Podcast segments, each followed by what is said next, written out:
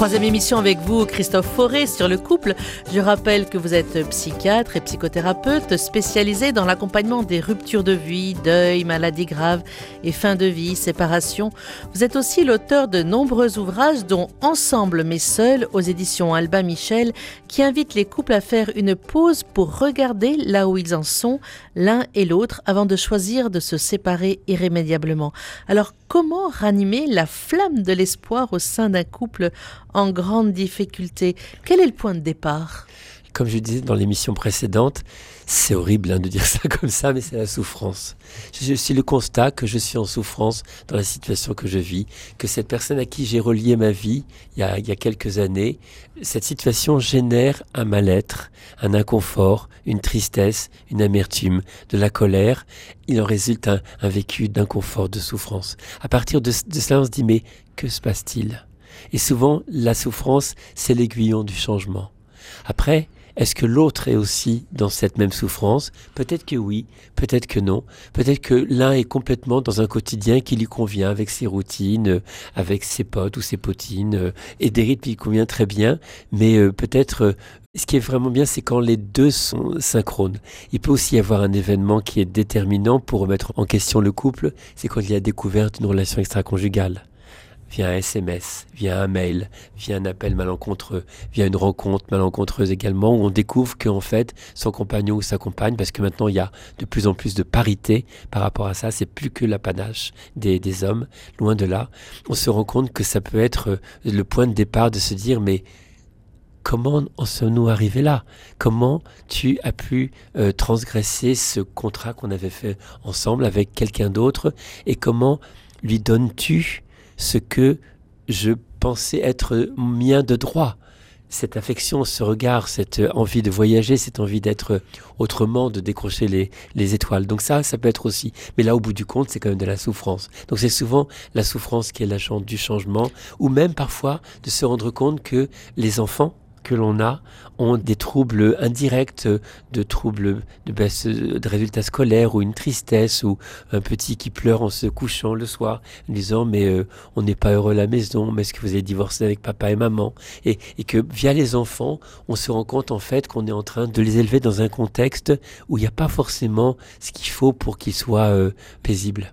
Et ça peut être aussi une souffrance qui est due euh, à une rupture grave comme euh, un chômage ou euh, voilà, une maladie. Ça, voilà, donc ça c'est un deuxième aspect. Soit c'est des choses qui sont inhérentes à la relation, au couple, à l'interaction entre les deux partenaires, ou alors ça c'est, je dirais, c'est un deuxième territoire. C'est tous les territoires des événements extérieurs à laquelle on réagit. Ça peut être un deuil qui va faire que on est tellement happé dans sa peine qu'on n'est même plus disponible pour son compagnon ou sa compagne. Ça peut être un chômage ou des difficultés économiques telles qu'on est tellement dans l'angoisse de comment je vais faire pour tenir financièrement plus tard qu'on désinvestit complètement la sphère euh, affective. Ça peut être le fait d'une maladie grave. On se découvre un cancer du sein ou un cancer du côlon et on est tellement angoissé que on va tout investir sur le suivi médical et on va oublier que l'autre a encore des besoins affectifs et on ne va lui le solliciter que sur un mode infirmier ou infirmière ou médecin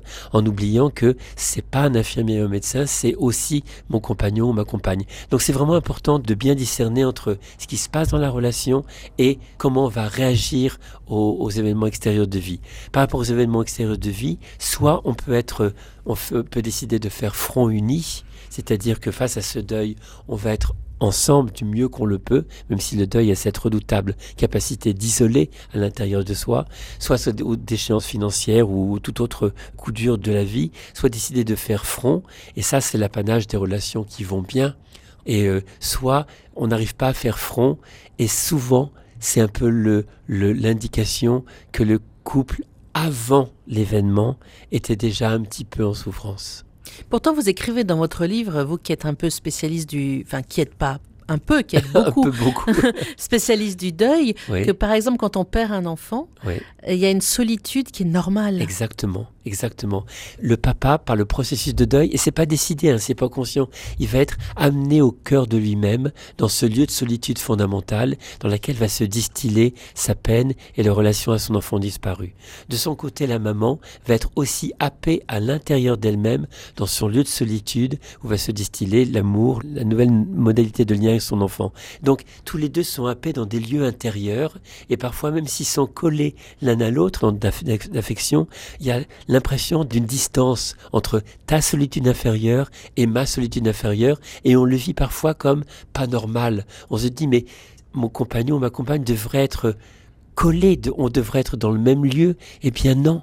La réalité du processus de deuil, c'est que on n'est pas dans le même lieu et qu'on peut être avec la personne qu'on aime le plus au monde, qui a perdu le même petit que soi, et en même temps avoir l'impression que l'autre est très loin de soi.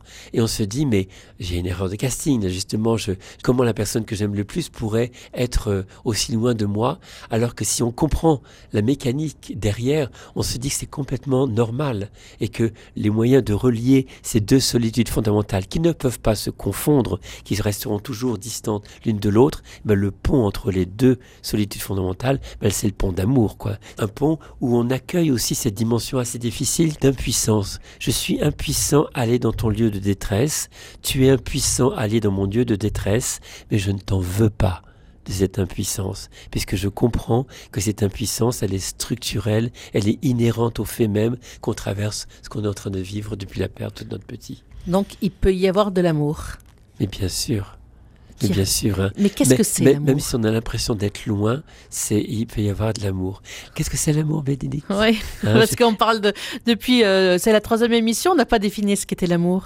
Il y a plein de définitions de l'amour. Il y a une définition de Scott Peck qui a écrit un très joli ouvrage qui est pas simple à lire, mais que vraiment que, que je vous invite à lire. S'appelle Le chemin le moins fréquenté de Scott Peck, P-E-C-K.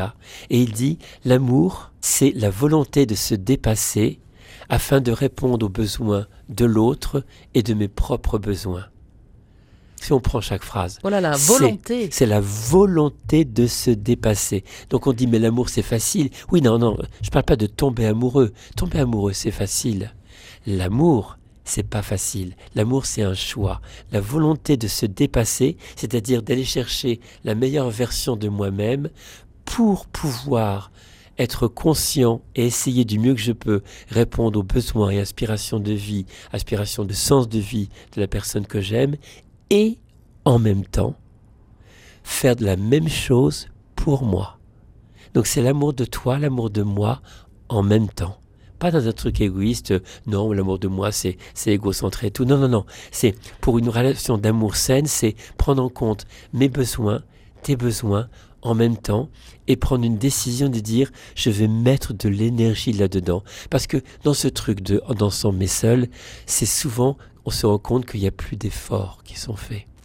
C'est pour ça que je parlais de travail d'amour. On dit parfois travail de deuil, mais moi j'ai- j'aime bien l'expression travail d'amour. L'amour, c'est du travail. Ça veut dire que c'est c'est jamais acquis. Vous mettez une jolie plante, vous l'arrosez jamais, à un moment donné, elle va crever. Si tous les jours vous mettez de l'eau, de l'engrais, c'est-à-dire que si tous les jours vous êtes vigilant à ce que cette plante ait ce dont elle a besoin pour croître, elle va croître et devenir magnifique. Eh bien, la relation d'amour, c'est la même chose. Si on la prend comme un acquis, on s'est marié et donc de forcément ça va durer par le fait même qu'on est ensemble, c'est une vaste erreur. Si tous les jours je ne suis pas attentif au fait que est-ce que par les paroles que je fais, par les actes que je pose, par les pensées que j'ai, est-ce que ceci contribue à nourrir le lien qui existe là? Si la réponse est non, c'est pourquoi je fais pas ça? Si cette relation est aussi importante, si vraiment sans elle je serais quelqu'un qui serait peut-être dans la tristesse ou dans le manque ou dans le besoin d'aller chercher quelqu'un d'autre, pourquoi je fais pas cet effort-là? C'est un effort, hein. C'est pas sexy du tout de rechoisir un corps qu'on connaît par cœur et qu'on voit sous la couette euh, 20 ans après. C'est pas sexy du tout de repartir en vacances dans des endroits qu'on connaît euh, par cœur et d'essayer de trouver un peu de fraîcheur là-dedans, un peu de curiosité. C'est un vrai effort. Et si c'est vraiment insupportable, on peut nommer les choses. Et c'est là où est notre responsabilité de dire ceci ne me convient plus. Et surtout, ne pas espérer que l'autre comprenne que ça ne convient plus. L'autre n'est pas devin. Parfois on entend oui mais il devrait voir que je suis pas bien. Il devrait comprendre que je suis pas heureuse. Comment il peut? Si on ne lui dit pas explicitement, là tu vois mon chéri, je suis pas heureuse dans cette configuration là. Ah bon? Mais je pensais que tu l'étais, tu m'as jamais rien dit. Oui, mais là maintenant je te le dis je ne suis plus heureuse parce qu'on a pu l'être. Exactement. Et je, ne plus l'être. J'ai plus. Oui, on, est évolutif. Nous sommes des êtres humains. On n'est pas un bloc de marbre qui est le même à 20 ans, à 30 ans, à 40 ans, à 70 ans. On a évolué et toute la difficulté, c'est de dire mais est-ce que je peux nommer ma frustration ou est-ce que je vais la laisser gentiment pourrir à l'intérieur de moi en étant dans le fou espoir et dans le vain espoir que l'autre va comprendre mes frustrations? Non, à un moment donné, il faut se dire, je dois assumer la responsabilité de, mes tensions, de ma, de ma tristesse et de nommer les choses. Après, Bénédicte, l'autre, il va l'entendre ou pas. S'il n'entend pas, alors qu'on l'a dit encore et encore, de mille et une façons, en criant ou dans la douceur, peut-être qu'il faut se poser et se dire, bon, c'est peut-être euh, fini. Peut-être que quelque chose ne fonctionne plus. Peut-être que cette relation a une fonction dans un temps donné de ma vie, dans un, nombre d'années de ma vie, et que peut-être elle ne répond plus à mes aspirations, comme euh, quand on traverse une rivière. Quand on traverse une rivière, on a besoin d'un bateau. On prend le bateau, il est extrêmement utile. Et arrivé au bord de la rivière, est-ce que pour avancer dans la jungle, vous portez votre bateau sur le dos? Pas forcément le bateau, vous dites, ok, ce bateau, j'ai plein de reconnaissance et de gratitude et d'amour pour ce bateau, mais je vais le laisser sur le bord du fleuve, parce que si je le porte sur mes épaules à travers la forêt tropicale, il va m'entraver plus qu'il va m'aider. Mais tout faire avant pour essayer de voir si c'est vraiment fini, c'est ça? Bien sûr, mais bien sûr. Mais ne pas s'obstiner quand on a vraiment travaillé mais c'est le prérequis pour moi. Vraiment avoir travaillé, vraiment avoir creusé en profondeur, vraiment aborder les conséquences de ce qu'on va faire. Parce que souvent dans le changement, les gens oublient le pourquoi et le pourquoi. Le pourquoi, pourquoi notre relation s'est détériorée et pourquoi je veux changer, dans quelle direction je veux changer? Ça peut être pourquoi dans une autre relation, mais ça peut être pourquoi dans notre relation. Parce qu'il y a des choses qui fonctionnaient avant qui ne fonctionnent plus. Comment on va les ajuster? Par exemple, euh, en s'en seul, ça peut survenir quand on a été pendant très longtemps un couple parental. On a mis toute son énergie à élever les enfants. Après les enfants, 17, 18, 19 ans, quittent la maison et on devient brusquement, sans anticipation, sans l'avoir préparé, un couple conjugal. Et peut-être que on a oublié d'être un couple conjugal. Et peut-être qu'on a oublié de préparer comment allait se vivre ce tête-à-tête qu'on n'avait pas connu peut-être depuis 20 ans, de se retrouver seul, soit et avec son compagnon ou sa compagne, et de se dire, mais au bout du compte, c'est plus la même personne. Est-ce que j'ai envie d'être avec cette personne-là? Et là, le travail d'amour, il est de dire euh, peut-être que oui, peut-être que non. Il n'y a pas de réponse. C'est juste dans la construction. On peut se dire, j'ai fait un engagement devant Dieu, les hommes, tout ce qu'on veut, que ça se pérennise, mais ça après on est sur un, certain niveau. Mais un autre niveau plus personnel, plus intime, c'est de poser la question, est-ce que même si j'ai fait ce serment, est-ce que dans mon cœur, en âme et conscience, je le renouvelle ou pas?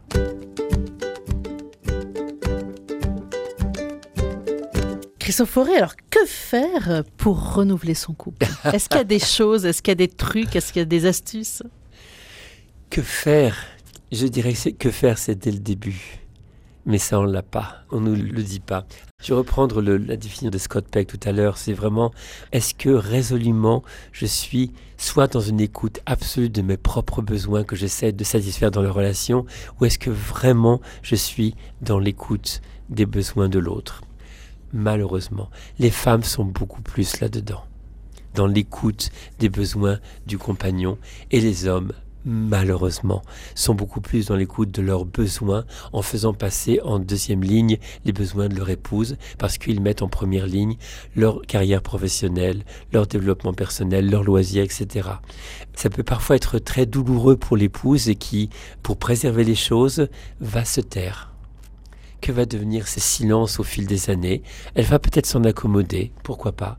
Elle va peut-être exploser au bout du compte quand elle verra dans le monde, vraiment l'ouverture sur le monde qui existe maintenant, se rendre compte qu'il y a d'autres alternatives, être simplement la bonne épouse. Et euh, donc c'est vraiment essayer de faire communiquer à son compagnon, en l'occurrence là dans cet exemple, dire tu as tes besoins, j'ai mes besoins. Et surtout, considérer combien ses propres besoins sont légitimes. On n'est pas dans l'égoïsme, on n'est pas dans l'égocentré. Si j'ai besoin d'un développement artistique, si j'ai besoin d'un développement intellectuel, j'ai besoin d'un développement spirituel, quelle que soit la nature de ce besoin, le revendiquer et en faire, l'inscrire dans ce que je dirais le projet de couple. C'est-à-dire que le projet de couple, ça va être comment, c'est le 1 plus 1 égale 3. Je ne sais pas si vous connaissez ça. Le 1 plus 1 égale 3, le 1 c'est toi, l'autre 1 c'est moi, et le 3 c'est pas 1 plus 1 égale 2 parce que là on, c'est le couple en fait. C'est le couple. Comment je prends soin de toi, comment tu prends soin de moi, comment toi tu prends soin de toi et comment moi je prends soin de moi? Et comment on prend soin de cette troisième entité qui s'appelle notre couple? Est-ce qu'on lui donne assez de temps, assez d'espace? Et je vous assure Bénédicte, dans les rencontres que j'ai faites avec les personnes, c'est le parent pauvre parce qu'il le temps, l'espace, le couple. Ah, le couple. Le couple, on considère que c'est acquis ça n'est jamais acquis. Et c'est que quand on est devant le juge pour enfants, pour décider la garde alternée, qu'on se rend compte que, ah ben non, c'était pas acquis du tout. C'est véritablement, et c'est dur de garder cette fraîcheur dans le regard, de se dire... Le nous alors Le nous, que devient le nous? Est-ce que en toute sincérité, en toute honnêteté, je fais de la place à ce nous? Et bien parfois, quand on est très honnête, on se dit, vous savez quoi? Non je mets pas assez de place pour ce nous parce que ça m'ennuie. Après, on regarde pourquoi ça m'ennuie? Pourquoi j'ai plus envie? Ça veut peut-être dire que la relation, elle a perdu quelque chose. Peut-être aussi aider dire mais qu'est-ce qui fait que au tout début j'ai décidé d'unir ma vie avec cette personne-là? Dans quel but? Dans quel dessin? Qu'est-ce qu'on a perdu en cours de route qui pourrait être éventuellement récupéré? Peut-être que dans le fait du couple conjugal du début, le fait qu'on soit devenu un couple parental a fait qu'on a été dans la négligence de ce qui faisait l'unicité de notre lien, alors qu'il n'y avait plus les enfants pour parasiter tout cela. Qu'est-ce qu'on a perdu en cours de chemin Et est-il possible ou pas de réinjecter dans notre relation présente des choses qui en, ont donné la vitalité dans le, dans, dans, le passé. C'est essayer de voir au quotidien, est-ce que dans la structure même de nos journées, la structure même de notre quotidien, on ne génère pas de l'ennui, on ne génère pas de l'habitude. Si tous les week-ends, on est devant un DVD avec les pizzas et que tous les week-ends c'est prévisible et tout, c'est un tue l'amour. Il faut un peu de fantaisie, de créativité. oui, le mot-clé c'est créativité, c'est envie. Mais là, j'insiste bien, il faut que les deux aient envie. On ne peut pas être tout seul là-dedans. On peut bien sûr faire l'effort pendant longtemps. Et beaucoup de femmes, je parle de femmes là, font l'effort du changement encore, encore et encore, et s'énervent en se disant, s'il n'y a que moi qui fais les efforts. Parfois c'est vrai. Effectivement, on ne peut être que très seul à faire les efforts sans avoir en, face de résultats. Parfois, ça peut payer parce que l'autre, euh, le compagnon, peut être touché par tant d'efforts et il peut embringuer le pas par rapport à ça. Mais si on a essayé encore, encore et encore, ça ne donnait aucun résultat, on peut se dire, euh, mon garçon, il faudrait que je te parle. J'ai tout essayé et je me suis épuisé. Et j'en peux plus, je voudrais arrêter. Je ne voudrais pas faire de la pub pour les bouquins, mais dans un autre bouquin que j'ai écrit qui s'appelle Le couple brisé, de la rupture à la reconstruction de soi, toujours chez Albin Michel, je parle justement de ce décalage. On a parfois tellement fait d'efforts que au moment où on dit à l'autre j'en peux plus, c'est trop tard. C'est trop tard parce qu'on a brûlé tous les ponts derrière soi et l'autre pour la première fois, prend conscience que la relation est en danger et va tout faire pour euh, essayer de sauver les meubles, il va faire plein, plein, plein, plein d'efforts. Et en fait, en face, ça n'aura plus d'écho parce qu'on aurait été tellement déçu, on aura tellement attendu et rien n'est venu qu'il n'y aura plus de, il y aura plus de prise à ça et il va être complètement désarçonné en disant mais tu fais aucun effort pour sauver notre relation? Et dit mon chéri ça fait dix ans que je fais des efforts tu n'as pas vu. Je me suis épuisé pendant dix ans et pendant dix ans, tu n'as pas vu. Et là, tu fais des efforts certes, mais ça, ça prend plus en moi parce que j'ai brûlé les ponts derrière. Hein, donc il y a une dynamique aussi dans la dynamique de rupture qui est importante. Mais là, on n'est surtout pas en train de parler de ça. On est en train de parler en amont de ça. Vous parlez aussi beaucoup de, patience. Donc c'est patience, mais jusqu'à un certain point. Jusqu'à un certain point, oui. Certains points, ça peut être plusieurs années. Hein. Ça, peut être plusieurs années de faire un effort déterminé, mais aussi de signifier à l'autre qu'on fait un effort. Parce que parfois l'autre n'a pas conscience qu'on fait un effort. Il dit je fais un effort là pour toi. C'est un effort et comprend que cet effort, il est motivé par l'amour pour toi, par le souhait de préserver le bon et le bien qu'on a construit ensemble. Parce que si l'autre n'a pas conscience des efforts, on est dans l'attente qu'il en ait conscience, et si on n'a pas conscience, on va être déçu, dans l'amertume et dans la colère. Merci beaucoup Christophe. Nous retrouvons donc la fois prochaine euh, pour parler toujours du couple et pour voir comment réenchanter ce couple.